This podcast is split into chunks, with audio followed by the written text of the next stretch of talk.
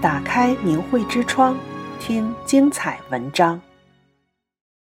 神仙出山谢贤王。中国自古被称为神州，这片土地上曾经人神共存，并留下了修炼文化。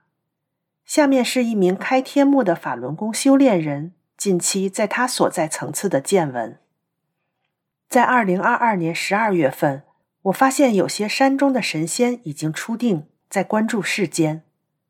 二零二三年一月初，我发现有许多神仙打开结界封存，陆续的要出山。在我的角度看，山体的内在发生微变，而且大陆的地脉已经残破不堪了，空气污染严重。我想，神仙出山，也许还有我所未知的原因吧。在除夕夜和老人一起吃过年夜饭后，我回家一进屋。发现出山的神仙联袂出现在客厅的空间里，数目颇为壮观。我愣怔一下，却无暇多想，赶紧打开电脑观看新唐人电视台播放的神韵晚会。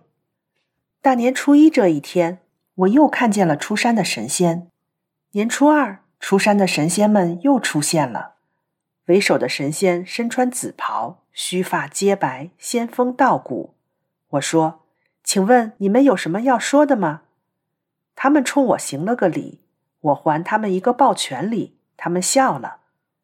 紫衣神仙说：“谢谢转轮圣王的法旨，我们都看到了。圣王慈悲，从来都没有落下我们。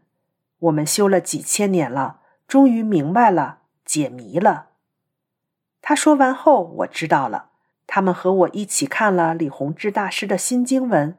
为什么会有人类？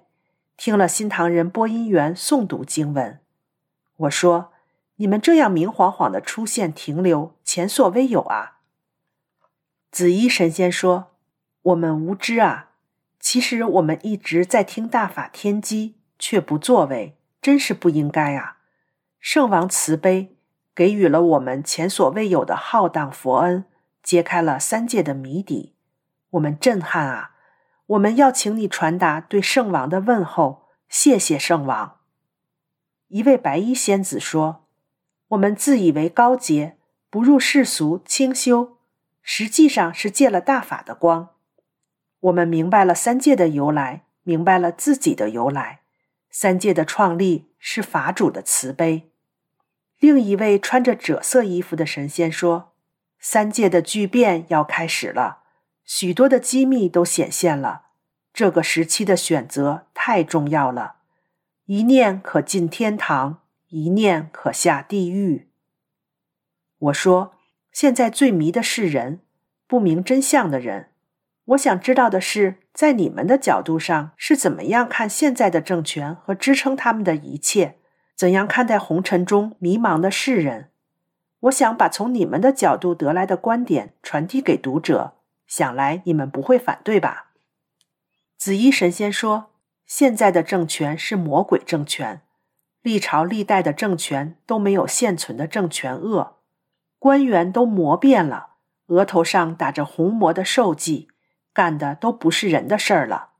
他们最大的恶就是迫害修炼人，活摘器官。在二零二零年圣王发出理性法旨后，我们都知道。”大规模的报应开始了，那是一个节点，世间无宁日了。在大魔头江泽民死后，魔系官员死的非常多，你不也看到了吗？带着红魔烙印的阴魂络绎不绝地奔向地狱，为他们站台的人也大量死亡。其实支撑他们行恶的一切都是有罪的，有司神判官会审判他们。现在空气中的毒素、湿烟在污染世间，神仙也没有静修的环境了，功能也屏蔽不住自己封存的空间了。末世死灰在不停的飘落，神仙大都出山了。你肉眼不也看到空气的变化了吗？我说，的确啊，今年空气中飘落的尘埃格外多，环境也恶劣很多。我看到。出山的神仙有的修炼五六千年了，可是没有接引他们上天的；有的高度破迷，但是认识谁都不能知道世间这盘棋的终局。现在神仙破迷，他们要有选择了。我看到一位神仙打出的意念是，要帮助曾经和自己结缘的大法弟子，尽力保护他们。一位绿衣仙子说：“以往的改朝换代都有异象，都有大量败坏的事情发生。这一次简直是异象的大综合，我们也不能安生修炼了。而且这一次圣主的讲法开示了许多的天机，本门的尊者开示过我们。”无可修时，打开尊者留下的密旨，那密旨是天雷封印的。密旨中说，最后来救人的才是真的，才能扭转乾坤，是救世的圣主，是众生的希望。我说，我看见了，有的神仙打开了封印，那场景很壮观啊！大法师尊慈悲，讲法开示众生，破了你们心底的谜团。其实破迷最慢的乃是红尘世人，他们是最可怜的啊。白衣仙子说：“以往谁把人看重啊？我们静观世人沉沦，自诩超脱。转轮圣王慈悲众生，慈悲世人，救度他们。我们现在知道了，世人有其可贵之处，世人的选择和我们的选择在一个起点上了啊。”众生平等到了一个前所未有的新时期，真是旷古未闻啊！又说了一些话，神仙们静静地离去。